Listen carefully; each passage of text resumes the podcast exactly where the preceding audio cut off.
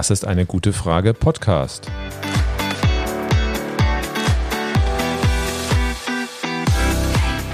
Der Podcast zur Klimakrise. Und zur Energierevolution. Von Cornelia. Und Volker Quaschning. Ja, herzlich willkommen zu einer neuen Folge auf unserem Podcast und natürlich die Frage am Anfang, worum geht es in unserer neuen Folge? Ja, herzlich willkommen auch von mir. Und ich habe mal Zeitung gelesen. Ui, Zeitung, ja, das ist ja spannend. Ist doch ein bisschen 90er, oder? Naja, man kann ja mittlerweile auch Zeitung im Internet lesen. Und am 2.11. hat das Handelsblatt geschrieben, E-Autos sind nicht so klimafreundlich wie angenommen. Zu diesem Ergebnis kommt eine Studie des Vereins Deutscher Ingenieure, VDI. Und auch das Manager-Magazin hat am selben Tag geschrieben, VDI-Studie sieht Klimaziele in Gefahr. Ingenieure sehen 100% Elektroautos als Irrweg. Sag mal, was ist da jetzt wirklich dran? Oder ist das wieder so eine neue Lobbystudie zu Diesel- und E-Autos? Ja, das ist wirklich eine gute Frage. Gerade das Thema Klimabilanz von Autos wurde ja in den vergangenen Jahren in verschiedenen Studien näher untersucht. Und je kritischer die Studie für das Elektroauto ausgefallen ist, desto interessanter war es für die Medien, desto mehr haben die diese Sau, sage ich mal, durchs Dorf getrieben.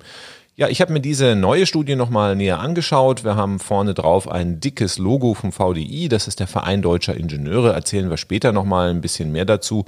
Der Titel der Studie heißt Ökobilanz von PKWs mit verschiedenen Antriebssystemen und im Wesentlichen geht es darum, dass dort Diesel, Elektroautos und Wasserstoffautos verglichen wurden. Es ist keine echte Ökobilanz, sondern es geht nur über, um das CO2 in dieser Studie. Das heißt also um das CO2 für die Herstellung und den Betrieb von Autos. Was wäre denn eine echte Ökobilanz? Naja, ich würde sagen, bei einer echten Ökobilanz guckt man wirklich alle ökologischen Punkte an. Also bei Autos gibt's ja auch andere Problematik, äh, Stickoxide, oder Feinstaub, das wurde ja sehr stark diskutiert, wo wir auch die Fahrverbote haben. Wir haben auch natürlich die Entsorgung, wir haben ähm, auch den Betrieb von Autos, wie sieht's mit dem Straßenbau aus und so weiter. Das heißt also, in einer echten Ökobilanz würde ich so etwas auch erwarten. Hier in der Studie, wie gesagt, geht es erstmal nur um den CO2-Ausstoß und zwar auch nur für die Herstellung und den Betrieb. Entsorgung ist auch nicht dabei. Aber ist okay, sage ich mal. Nur der Titel ist erstmal ein bisschen äh, irreführend. In der Sache ist es erstmal nichts Neues. Das heißt, es ist, wie gesagt, eine Studie, von der es auch Dutzende vorher gab. Und die meisten Studien haben bislang ganz klar einen klaren Vorteil für das Elektroauto gezeigt. Das heißt also, wenn man wirklich nur die CO2-Bilanz sich anschaut, dann sieht das Elektroauto dann bei den meisten Studien eigentlich nach einer gewissen Anzahl an Kilometern deutlich besser aus. In der VDI-Studie hingegen gibt es keinen klaren Sieger, sondern das Fazit der Studie ist, eigentlich ist es heute vollkommen egal, welches Auto ich kaufe. Wir können ruhig weiter Diesel fahren oder Elektroauto. Beides ist genauso gut oder schlecht fürs Klima. Also irgendwie ist das für mich ja nicht so wirklich relevant, welches Auto ich heute kaufen kann, denn schließlich müssen wir ja das Pariser Klimaschutzabkommen einhalten und das können wir sicherlich nicht mit einem Diesel. Also nicht nur Diesel. Die Studie sagt eigentlich vollkommen egal, welches Auto wir heute kaufen, wir verursachen einen enorm hohen CO2-Footprint. Die Studie geht von einer Lebensdauer von Autos von 300.000 Kilometer aus. Ich denke, das ist realistisch, durchaus für einen Diesel, aber inzwischen auch für ein Elektroauto. Und dann sagt die Studie, wir verursachen für die Herstellung und den Betrieb eines Autos so zwischen 40 und 50 Tonnen an Kohlendioxid. Ja, das ist irre viel und es ist vor allen Dingen kaum weniger als das Budget, was wir pro Kopf noch so haben, um das Pariser Klimaschutzabkommen einhalten zu können. Und ich erinnere mich, dass Stefan Rahmsdorf, der renommierte Klimaforscher hier in Deutschland, äh, 2019 ausgerechnet hat, dass wir in Deutschland noch 7,3 Gigatonnen CO2 ausstoßen können. Und das ist pro Kopf umgerechnet ungefähr 88 Tonnen CO2, um halt das Pariser Klimaschutzabkommen noch einhalten zu können. Ja, und äh, das war 2019. Inzwischen sind ja fast wieder zwei Jahre rum. Das heißt also, das Budget, was wir hier in Deutschland pro Kopf noch haben, was wir noch ausstoßen dürfen, insgesamt für das komplette Leben, also für Ernährung, für Heizung, für Transport, für Konsum, für öffentliche Güter, das liegt in der Größenordnung von 80 Tonnen an CO2 für das komplette Leben. Und nun sagt die Studie, naja, okay, 40 bis 50 Tonnen haut ihr einfach schon mal raus, indem ihr euch heute ein neues Auto kauft. Das ist natürlich irgendwas, was gar nicht geht. Okay, also eigentlich müsste ein ehrliches Fazit gezogen werden nach dieser Studie und ähm, man muss sagen, gar kein Auto mehr kaufen. Genau, das wäre eigentlich die Aussage dieser Studie. Das heißt also, wenn es wirklich so ist, dass wir 40 bis 50 Tonnen CO2 ausstoßen und auch keine Chance haben, diesen Wert in sehr absehbarer Zeit zu reduzieren, dann muss die Aussage sein, liebe Leute, kauft gar kein Auto mehr, verzichtet auf das Auto, liebe Politik, verbietet die Autos, weil durch den Kauf neuer Autos haben wir gar keine Chance mehr, hier Klimaschutzziele einzuhalten. Das ist sicherlich nicht die Aussage, die diese Studie auch treffen möchte. Aber wenn man wirklich ehrlich in diese Studie reinschaut, sich die CO2-Budgets anguckt, dann wäre wäre das eigentlich die Aussage, die man hier heute treffen müsste. Gut, die Studie sagt ja dann eher so, im Moment ist es egal, was für ein Auto man sich kauft, kauft und man kann die Autos ja besser machen. Was sagt denn die Studie dazu, wie man die besser machen kann? Ja, die Studie schaut auch mal so ein bisschen in das Jahr 2030. Vor allen Dingen für das Elektroauto gibt es da leichte Reduktionen, weil man dort den Strommix ein bisschen klimaneutraler gestaltet, mehr erneuerbare Energien einsetzt, bei der Herstellung der Batterien auch ein bisschen rausholt und dann sinkt der Wert auf 30 bis 35 Tonnen CO2, immer noch ein irre hoher Wert. Und beim Diesel, da hat man sogar angeblich noch mehr Vorteile, weil man da auf synthetische Treibstoffe umstellen kann. Und da gibt es dann auch ein Szenario, wo man dann über die Lebensdauer des Autos unter 25 Tonnen CO2 kommt. Aber auch das ist natürlich, wenn man sich das CO2-Budget von 80 Tonnen pro Kopf anguckt, immer noch relativ viel. Ja, ist ja eigentlich so eine nette Idee mit den synthetischen Treibstoffen. Klingt ja erstmal total sinnvoll, dass der Diesel, so wie wir ihn so heute so haben, dass er weiter benutzt werden kann und man dafür dann einfach synthetische Treibstoffe benutzt. Wir haben ja in unserem Podcast Fliegen schon mal über synthetische Treibstoffe gesprochen, aber das haben vielleicht nicht alle Zuhörerinnen und Zuhörer gehört. Erklär doch nochmal, wie das so funktioniert mit den synthetischen Treibstoffen, vor allen Dingen jetzt hier in Bezug auf Autos. Ja, synthetische Treibstoffe, die basieren auf erneuerbarem Strom. Das heißt, wir nehmen Strom aus Solar- und Windkraftanlagen. Das kann hier in Deutschland passieren. Das kann man auch irgendwo anders machen. Zum Beispiel auch in der Wüste, wo viel Sonne scheint. Das klingt erstmal gut. Problem, was wir dort haben, dass wir als zweiten Rohstoff Süßwasser brauchen. Das heißt also, wir nehmen einfach Wasser, Strom aus erneuerbaren Energien und dieses Wasser wird dann gespalten. Das heißt, wenn wir das Wasser spalten, haben wir dann am Ende Wasserstoff und Sauerstoff. Den Sauerstoff, den brauchen wir nicht weiter, aber aus dem Wasserstoff können wir dann äh, Treibstoffe herstellen. Entweder können wir den Wasserstoff direkt nutzen oder wir können den in chemischen Fabriken weiter aufbereiten und dann auch wirklich Treibstoffe herstellen, die den Diesel eins zu eins ersetzen können. Das heißt also, wir haben dann ein Dieselderivat, was also der Dieselmotor genauso gut verbrennen kann. Aber der Ursprung ist nicht Erdöl, sondern Strom aus erneuerbaren Energien, also aus Solar- und Windkraftanlagen. Und damit ist das Ganze dann de facto klimaneutral. Ja, aber wenn ich jetzt dran denke, dass wir sowieso noch äh, viel zu wenig erneuerbare Energien haben, wie soll das dann funktionieren? Ja, das ist ein guter Punkt. Wir haben in Deutschland gerade einmal 20 Prozent erneuerbare Energien am Gesamtaufkommen. Beim Strom ist es ein bisschen mehr, 50 Prozent. Viele andere Länder haben viel weniger erneuerbaren Anteil. Russland zum Beispiel nur 6 Prozent. Und dann ist die Idee, dass man also mit Überschussstrom, den es heute noch gar nicht gibt, natürlich äh, dann diese Treibstoffe herstellt. Man müsste also massiv Solar- und Windenergie ausbauen und das findet ja momentan gar nicht statt. Um wie viel müssten wir denn den Ausbau erhöhen? Naja, wie gesagt, in Deutschland müssten wir ja auf 100 Prozent kommen. Äh, wir sind bei 20 Prozent erneuerbaren Energien. Das heißt, wir bräuchten fünfmal so viel, um den heutigen Bedarf dann zu decken. Und wir wissen, dass die Herstellung von solchen synthetischen Treibstoffen sehr ineffizient ist. Das heißt, wir bräuchten noch größere Mengen. Das heißt also, wir reden dafür, dass wir wirklich das Pariser Klimaschutzabkommen einhalten wollen, dass wir in Deutschland dann, wenn wir das hier machen wollen, Faktor 6, 7 irgendwie an erneuerbaren Energien brauchen und das in 15 Jahren. Also das ist dann die Story, die man auch dazu erzählen muss, wenn man über synthetische synthetische Treibstoffe redet. Warum braucht man eigentlich so irre viel regenerativen Strom, um diesen synthetischen Treibstoff herzustellen? Ja, die meisten denken einfach, naja, wir nehmen ein bisschen äh, Strom aus Solar- und Windrädern und fahren damit dann mit dem Dieselauto, aber so einfach ist es natürlich nicht.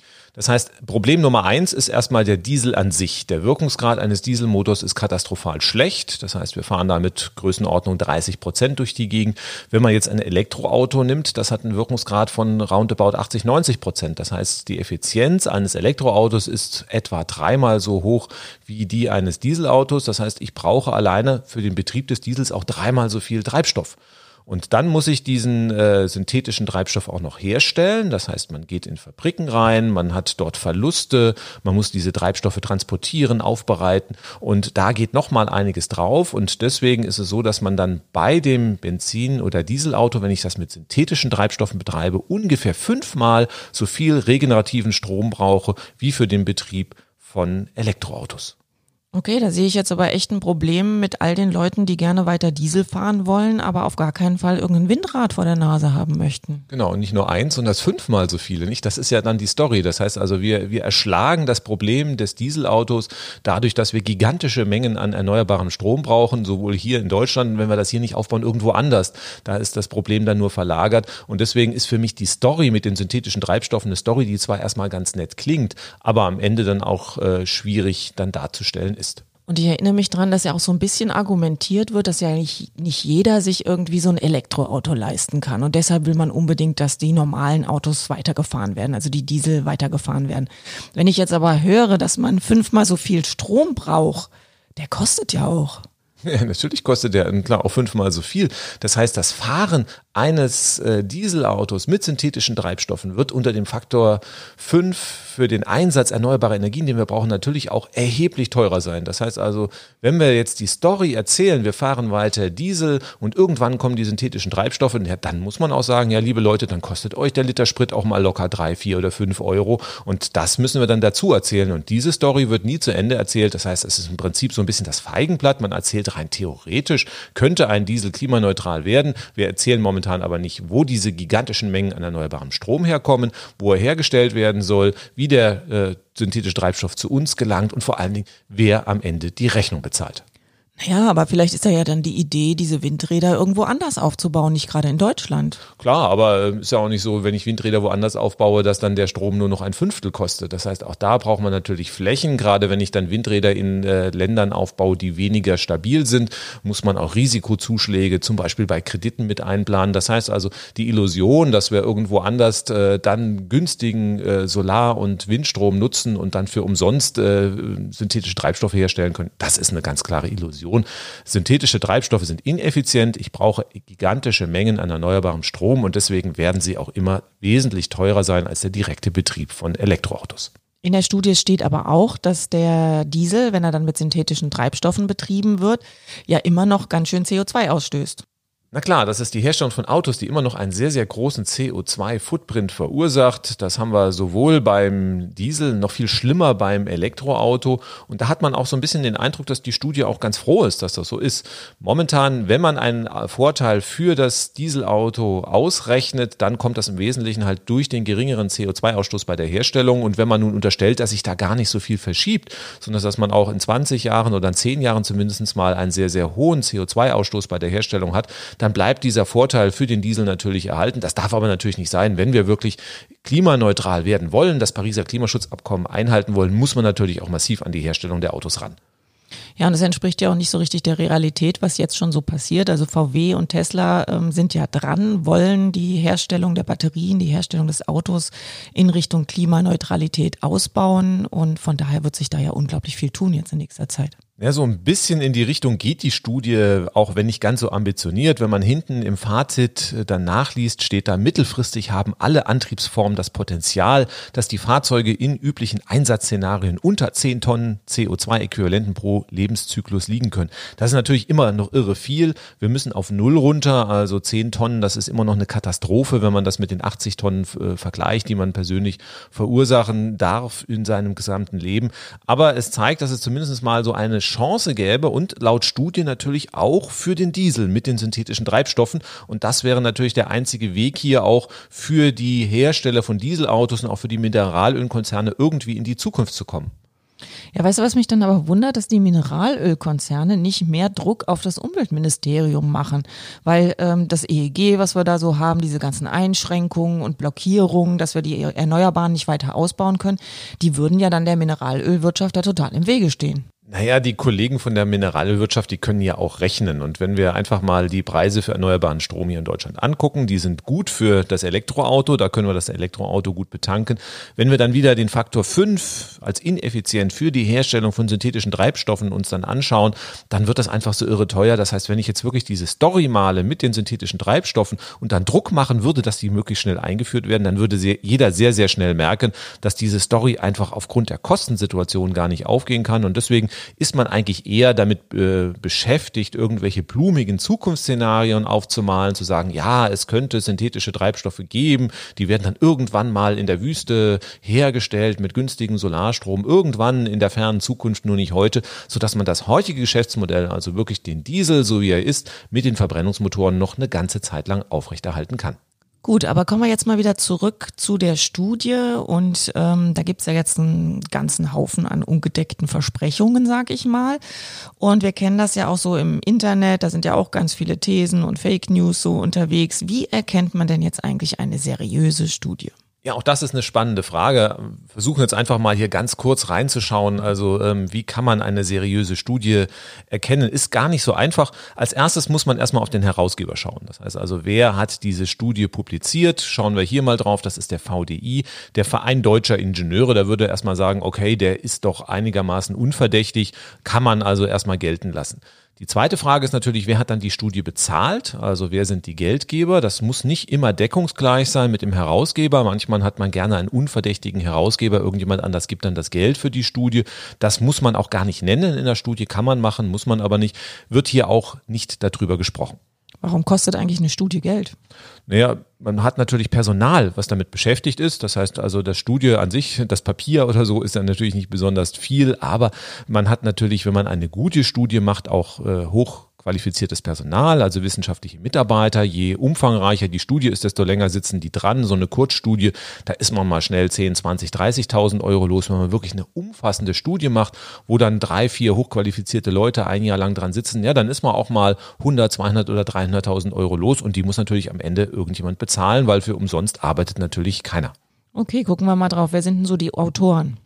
Ja, Autoren äh, sind genannt erstmal äh, interessant erstmal die Einrichtung, das ist das KIT, das ist das Karlsruher Institut für Technologie, früher mal die Universität Karlsruhe. Hey, das ist ja spannend, da hast du doch auch studiert. Ja, hießen nur nicht damals KIT, sondern ist immer noch Universität Karlsruhe, aber ist der gleiche Laden. Das heißt, ich habe da Elektrotechnik studiert und ist echt eine gute Hochschule. Deswegen hätte ich ja nicht so eine gute Ausbildung gehabt. Also da kann man auch nicht sagen, das ist ein schlechter Laden. Die machen auch wirklich gute Sachen, zum Beispiel im Bereich der Batterieforschung. Also ist eine gute Hochschule. Da kann man auch nicht sagen, da äh, hat man also schlecht gearbeitet. Dann schauen wir mal weiter wer der Hauptautor ist. Das heißt also, es ist nicht nur die Frage, welche Hochschule dahinter steckt, sondern es auch welche Personen. Das unterscheidet sich ja auch. Und der Hauptautor ist der Professor Thomas Koch und seine Mitarbeiter. Und der Herr Koch ist Leiter des Instituts für Kolbenmaschinen. Ja, ich habe mal geguckt auf der KIT-Webseite. Da steht, das Interesse von Professor Koch liegt daher in einer weiteren und signifikanten Verbesserung der Eigenschaften des Verbrennermotors. Bevor Herr Koch an die Hochschule gekommen ist, ähm, hat er bei Daimler gearbeitet, war dort äh, in führender Position bei der Entwicklung von Verbrennungsmotoren tätig. Ja, und wenn man nun eine Studie, eine unabhängige Studie machen möchte zum Vergleich von Verbrennungsmotoren und Elektroautos und der Hauptautor eigentlich ja ein Riesenfan des Diesels ist, dann kann man zumindest mal nicht davon ausgehen, dass das komplett unabhängig ist. Du sag mal bei dem Namen Professor Koch, irgendwie klingelt's da bei mir und mir fallen da Lungenärzte ein. Ja, das ist schon ein bisschen her. Ähm, es gab im Januar 2019 die große Diskussion um die Stickoxide beim Diesel und da gab es ja dann diese Studie, die auch durch die Medien dann stark verbreitet wurde und in vielen Talkshows diskutiert wurde. Und da stand drin, der Diesel ist relativ harmlos, was zumindest mal die Stickoxidproblematik anbelangt im Vergleich zum Rauchen. Im Nachhinein stellte sich fest, das hat dann ein Redakteur der Taz rausgefunden, dass man sich in der Studie um den Faktor 100 einfach mal verrechnet hat, also so, dass eigentlich das Dieselauto vermeintlich harmlos ist, stimmt gar nicht, also es ist eigentlich 100 mal schlimmer und es gibt gar nicht mehr so einen großen Unterschied zwischen einem Kettenraucher und einem Dieselautofahrer, nur ähm, das hat man bis heute nicht korrigiert. Die Studie am Anfang wurde von Lungenärzten unterschrieben, also von gut 100 Lungenärzten. Und es war auch Herr Koch dabei, das heißt also, er ist ja kein Lungenarzt, Arzt, sondern eigentlich ein Vertreter des Dieselmotors. Also unser Dieselkoch war also auch Unterschriftgeber bei dieser Studie. Und er hat diesen Fehler bis heute nicht korrigiert. Das heißt, er steht weiterhin dazu, dass also hier der Diesel relativ harmlos ist. Und das zeigt, dass er doch wirklich um jeden Preis diesen Diesel verteidigen möchte und in ein positives Licht rücken möchte. Was meinst du denn jetzt? Ist der gekauft? Ach, also das würde ich gar nicht unterstellen. Das heißt, man muss ja einfach schauen, gerade solche Menschen haben eine ganz lange Historie, sie haben lange dort gearbeitet und ich glaube, es sind einfach auch Überzeugungstäter, die einfach überzeugt sind, dass ihre Tätigkeit, ihre Arbeit gut und wichtig ist und dass das, was sie gemacht haben die letzten Jahre, alles gut und richtig ist und deswegen einfach versuchen wollen, dann ihre Arbeit nicht in Misskredit zu bringen, sondern es einfach das Ganze nach vorne zu bringen. Ja, es gibt da ja auch noch andere vergleichbare Studien. Ähm, 2018 zum Beispiel hat der ADAC herausgebracht, dass es eine schlechte Ökobilanz gebe und dort waren veraltete Zahlen drin. 2019 kam Professor Hans-Werner Sinn, der ehemalige Präsident des IFO-Instituts, mit äh, einer Studie E-Autos schlimmer als Diesel. Ja, genau. Und das sind auch wieder Überzeugungstäter. Nicht? Herr Sinn ist jemand, der die Energiewende schlichtweg ablehnt und sagt, die Energiewende ins Nichts. Er liebt auch die Öffentlichkeit. Und ähm, man hat halt einfach in dem Moment, wo man auch solche Studien bringt, die auch so ein bisschen konträr sind, also wirklich das Elektroauto, wo wir wissen, dass der Weg dahin gehen muss, einfach schlecht machen, wo also hoppla, ist denn da wirklich der Weg der richtige, dann hat man natürlich auch sehr, sehr große Öffentlichkeit und da suhlen sich natürlich auch einige Kollegen drin, die einfach sagen, okay, wunderbar, wenn ich jetzt so eine Studie mache, die ist wieder mal so richtig kontraproduktiv und dann hat man auch die Öffentlichkeit auf seiner Seite. Ja, und jetzt 2020 gab es ja auch noch eine andere Studie von Professor Ulrich Schmidt, vom Kieler Institut für Weltwirtschaft. Auch dort wird das E-Auto schlecht gerechnet. Genau, er hat einfach gesagt, das Elektroauto, äh, wenn es heute neu gekauft wird, wird dann, weil wir zusätzlichen Strom brauchen, ausschließlich mit Kohlestrom betankt. Naja klar, wenn ich jetzt eine Ökobilanz aufbaue und sage, ich nehme jetzt ein Elektroauto, was mit dem dreckigsten Strom, dem Braunkohlestrom betankt wird, dann sieht natürlich die CO2-Bilanz schlecht aus. Unser Auto hier zu Hause wird direkt mit dem Solarstrom von unserer Photovoltaikanlage äh, betankt. 80 Prozent dieses Jahres hatten wir eigenen Solarstrom, was wir hier zu Hause in die Batterie gepackt haben. Also ist vollkommen absurd dann zu sagen, also sämtliche Elektroautos werden mit Kohlestrom betankt. Aber auch das war wieder eine Studie, wo sich der Kollege dann der Aufmerksamkeit bewusst war. Auch hier wieder über die Medien ist natürlich immer sehr spannend und populär, wenn wieder jemand mal sagt, das Elektroauto ist eigentlich Mist. Ja, genau, dann braucht man sich nämlich nicht verändern. Ja, und deswegen hören auch die Leute das offenbar so gerne. Wenn man sich einige andere Studien anschaut, die wirklich etwas unabhängiger sind, also wo die Hauptautoren nicht irgendwelche Menschen sind, die wirklich die Energiewende entweder ablehnen oder einen starken Bezug zur Mineralölwirtschaft oder Automobilindustrie haben, ja, dann äh, kann man zum Beispiel bei der Agora Energiewende fündig werden oder bei dem IFOI-Institut in Heidelberg und bei den Studien, ähm, wo es auch nicht Platzhirsche gibt, die sich in den Vordergrund bringen, bringen möchten dann mit der Studie. Da kommt ganz klar raus, dass das Elektroauto ganz klare Vorteile hat, aber natürlich auch fairerweise auch dort steht drin, wir haben einen sehr, sehr hohen CO2-Footprint bei der Herstellung und es braucht schon eine gewisse Zeit, bis das Elektroauto den Vorteil einfahren kann. Also man muss schon einige 10.000 Kilometer fahren, bis dann am Ende das Elektroauto von der CO2-Bilanz wirklich besser ist als der Diesel. Ja, und in den letztgenannten Studien hat man auch noch keine Fehler festgestellt.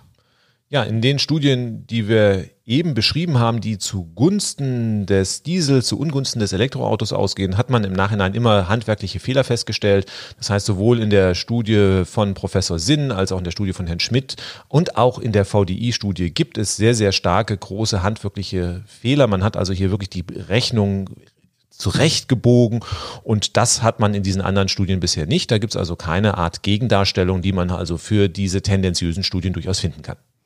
Okay, welche Fehler gab es denn jetzt in dieser VDI-Studie? Ja, da gucken wir mal rein. Ich denke, ähm, da brauchen wir gar nicht selber die Schlüsse ziehen. Es gibt eine Top-Analyse von dem Journalisten Stefan Hayek von der Wirtschaftswoche, der in einem Artikel wirklich diese ganzen Fehler zusammengestellt hat. Ein riesenlanger Artikel, also da könnten wir jetzt fast eine halbe Stunde über Fehler diskutieren. Wir greifen einfach mal die wichtigsten Fehler auf. Ja, so wurde zum Beispiel den E-Autos unterstellt, dass die Batteriezellenherstellung in China stattfindet mit unglaublich viel Kohlestrom, also auch viel CO2. Und ähm, es ist aber zum Beispiel so, dass Tesla ja seine Zellen selber baut in einem sehr CO2-armen Strommix. Und die anderen europäischen Hersteller beziehen in der Regel auch nicht ihre Batteriezellen aus China. Man hat sich also hier wirklich die dreckigsten Batteriezellen weltweit ausgesucht, um äh, hier mit einem sehr, sehr hohen CO2-Footprint die Berechnung offensichtlich in eine Richtung zu drängen. Und dann dazu kommt, dass man noch veraltete Zelltypen sich ausgesucht hat, die heute gar nicht mehr im Einsatz sind und die auch einen sehr, sehr hohen CO2-Anteil hat. Die neueren Zelltypen, auch die, die in China verwendet werden, die kommen mit wesentlich weniger CO2 bei der Herstellung aus.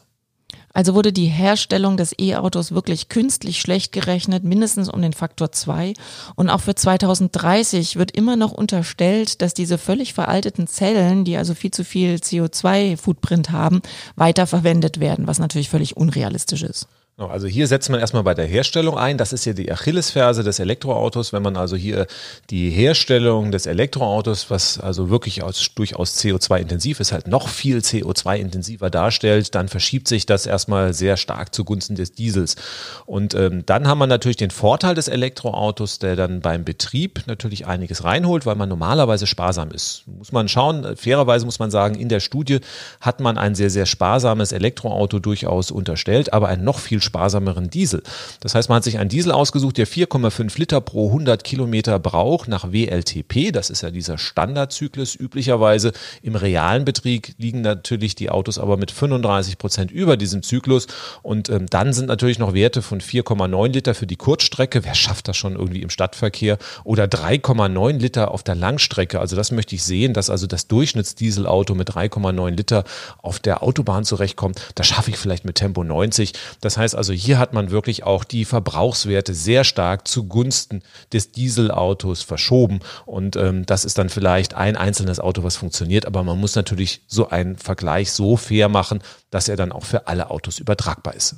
Naja, man hat das ja gerechtfertigt, dass es, äh, dass man bei den E-Autos keine Ladeverluste eingerechnet hat und deshalb hat man den Diesel da so gut gerechnet. Klar, das ist fairerweise auch erstmal richtig. Also beim Elektroauto habe ich natürlich in der Ladebox oder auch bei den Wechselrichtern beim Laden auch noch Verluste, aber die habe ich auch beim Benzinauto.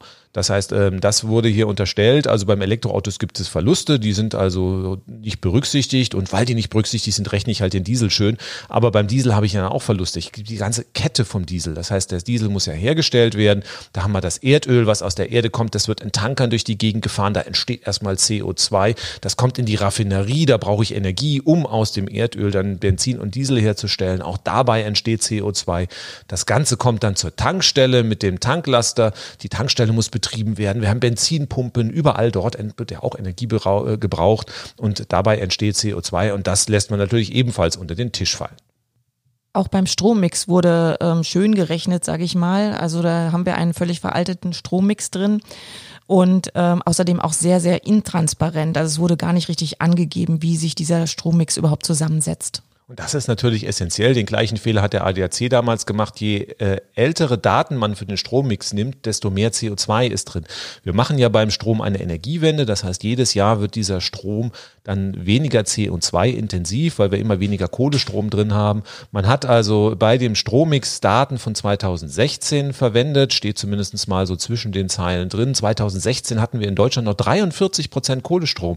2019 waren es nur noch 29, 2020 23 das hat sich fast halbiert. Und wenn man natürlich mit dem alten Strommix mit wahnsinnig viel Kohle noch im Strommix rechnet, dann kann das natürlich nicht gut ausgehen für das Elektroauto. Wenn man in Richtung Batterierecycling guckt, das wurde auch total aus der Studie rausgelassen. Da wurde noch gesagt, da gibt's noch nichts. Ähm, und äh, ja, das stimmt ja nicht so ganz. Da lässt man sich ja im Moment ganz viel einfallen. Auch zum Beispiel diese Second Use von Batterien Klar, da muss man auf alle Fälle reinschauen und das verbessert natürlich auch die Bilanz des Elektroautos. Das heißt, wenn ich äh, die Batterie aus dem Elektroauto später raushole, diese Recycle, also die Rohstoffe wieder raushole, dann ist natürlich die Herstellung der nächsten Batterie viel weniger energieintensiv. Da kann ich also wieder CO2 einsparen. Und bei Elektroauto kommt noch dazu, dass wir die Batterien eigentlich nach dem Leben des äh, Elektroautos eigentlich gar nicht wegschmeißen. Das heißt, die neueren Autos, Toyota wirbt damit, dass sie bis zu einer Million Kilometer Reichweite haben. Solange wird das Auto gar nicht nicht halten. Und dann wird man am Ende diese Batterien wieder ausbauen und dann zum Beispiel in Kraftwerke nochmal eine Zeit lang betreiben. Das sagt es dann sogenannte Second Use. Und auch da kann man natürlich wieder CO2 einsparen, weil diese Batterien dafür müssen dann gar nicht extra hergestellt werden. Das müsste man dem Elektroauto zugute schreiben, hat man hier komplett vernachlässigt. Auch das äh, ist sehr tendenziös zugunsten dann des Diesels. Wie ist eigentlich so ein Ablauf von so einer Studie? Gibt es nicht irgendjemand, der so eine Studie dann auch mal gegenprüfen muss? Ja, das ist eine gute Frage. Also im Wissenschaftsbereich gibt es erstmal sogenannte Journal Papers, das sind also äh, wirklich wissenschaftliche Beiträge in renommierten Zeitschriften. Da gibt es wirklich so einen Prüfprozess, da wird es also gibt es einen sogenannten Review, da werden dann also Kollegen, die in einem ähnlichen Fachgebiet äh, dann arbeiten, blind ausgesucht und die müssen dann die Studie checken oder den Artikel in diesem Fall und dann wird entschieden, ob er überhaupt veröffentlicht werden kann oder nicht. Bei Studien gibt es so etwas nicht. Das heißt also, eine Studie, die kann einfach publiziert werden und dann findet sozusagen dieser Prüfprozess in der Öffentlichkeit statt. Das ist natürlich dann immer sehr verwirrend, weil natürlich erstmal wie hier eine Studie von einem renommierten Professor an einer Hochschule herauskommt und die Öffentlichkeit kann gar nicht beurteilen, ist das nun gut oder nicht, weil vorher gar kein Prüfprozess stattgefunden hat. Ist okay, weil wie gesagt, bei Studien geht es ja meistens auch um aktuelle äh, Punkte und Gegebenheiten. So ein Review-Prozess in einer wissenschaftlichen Zeitschrift, der kann auch mal ein oder zwei Jahre dauern. Das ist natürlich gerade, wenn man aktuelle Punkte beleuchten will, äh, ein Zeitraum, der immer sehr schwierig ist. Deswegen haben Studien durchaus ihre Berechtigung. Macht es aber natürlich dann sehr schwierig zu schauen, ist das nun richtig oder falsch, was drin stattfindet. Und das muss dann halt wie hier momentan in unserem Podcast oder in den Artikeln in der Öffentlichkeit stattfinden. Naja, ich weiß nicht. Ähm, ich könnte mir irgendwie so vorstellen, das KIT hat ja auch noch andere Forscher, auch in Richtung E-Auto und Batterien. Oder auch der VDI besteht ja aus ganz vielen verschiedenen Ingenieuren. Und ähm, warum ist da denn nicht irgendeine Prüfung gewesen? Ja, das KIT hat auch ganz tolle Leute im Batteriebereich, mit denen arbeiten wir auch im Forschungsbereich gut zusammen. Also wirklich eine tolle Abteilung dort. Aber natürlich hat so eine Hochschule äh, hunderte von Professoren, äh, wirklich hunderte von wissenschaftlichen Mitarbeitern. Also wenn man anfangen wollte, so eine Studie in einer Hochschule abzustimmen, dann würde man da ja auch Jahre brauchen, weil da jeder äh, eine andere Meinung hat. Und bis man dann wirklich alles unter einen Hut gebracht hat, dauert es auch ewig. Problematischer finde ich es beim VDI. Der VDI ist ja der Verein Deutscher Ingenieure und da der repräsentiert ja eigentlich ein, über 100.000 Ingenieurinnen und Ingenieure hier in Deutschland. Und wenn da so ein VDI-Logo draufsteht, dann hat man natürlich schon den Eindruck, dass so eine Studie im Verein auch abgestimmt ist, dass das irgendwie eine Mehrheitsmeinung ist, wo die Mehrheit dann auch der Wissenschaftlerinnen und Wissenschaftler dahinter stehen kann. Und so eine Prüfung, naja, die so ein bisschen rudimentär hat die wohl stattgefunden. Es gibt da Fachausschüsse, die aber dann wohl offensichtlich auch so besetzt sind, dass man diese Fehler in dieser Studie überhaupt gar nicht bemerkt hat. Und das ist natürlich ein Armutszeugnis, vor allen Dingen hier auch für den VDI. Ich habe ja am Anfang erwähnt, dass ich Zeitung gelesen habe und in den Zeitungsartikeln wurde ja auch der Präsident des VDI, der Herr Käfer, zitiert, zum Beispiel hier mit die Produktion der Batterie verhagelt die CO2-Bilanz über den gesamten Lebenszyklus eines Fahrzeuges. Autos mit modernen Verbrennungsmotoren tragen diese Last nicht. Ihre Ökobilanz ist daher deutlich besser. Und dann auch nochmal, solange die Batterie für Elektroautos in Ländern mit hohem Kohlestromanteil produziert würden, seien Autos mit Verbrennermotoren mit deutlichem Abstand die klimafreundlichste Wahl hat er bemerkt, der Herr Käfer. Ja, und das ist natürlich für mich wirklich untragbar. Das heißt also, der Präsident des VDI stellt sich hin, ähm, erzählt, das Elektroauto ist Mist, wir müssen weiter Diesel fahren. Ähm, das heißt, damit tritt er im Prinzip wirklich allen äh, Menschen, die hier im Bereich der Mobilitätswende tätig sind, die Elektroautos, neue Antriebe, Klimaschutz machen wollen, ja wirklich also mit dem Fuß ins Gesicht und äh, stellt sich hier wirklich vor diese Studie, ohne zu überprüfen, ob die Tatsachen, die da drin genannt sind, irgendwie fachlich Bestand haben können. Und da kann man schon fragen, ist so etwas Unwissenheit oder erfolgt so etwas mit Absicht? Ich kann mich erinnern, im Jahr 2010 hast du auch schon mal ziemlich Ärger mit dem VDI gehabt. Ja, 2010 war ich Arbeitskreisleiter regenerative Energien beim VDI in Berlin-Brandenburg zusammen mit zwei netten Kollegen.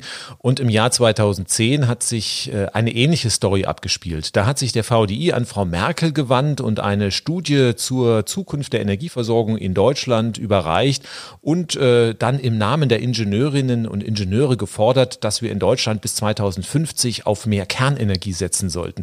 Das war kurz vor Fukushima und ähm, damals bin ich auch ziemlich im Dreieck gesprungen hat gesagt, er kann ja gerne so etwas äh, dann äußern, aber bitte nicht in meinem Namen. Wir haben damals eine Riesenwelle gehabt, ähm, dann ist das Ganze irgendwo sag, sang- und klanglos verschwunden, weil dann auch Fukushima in die Luft gekommen, äh, geflogen ist und das dann am Ende offensichtlich auch der VDI-Führung peinlich war. Aber solche Geschichten passieren da doch häufiger und ich habe schon ein bisschen den Eindruck, dass der VDI gerne als U-Boot verwendet wird, um, sage ich mal, so mit dem Mantel der Unabhängigkeit bestimmte Positionen dann in einem neutralen Gewand zu äh, vertreten und nach außen zu stellen.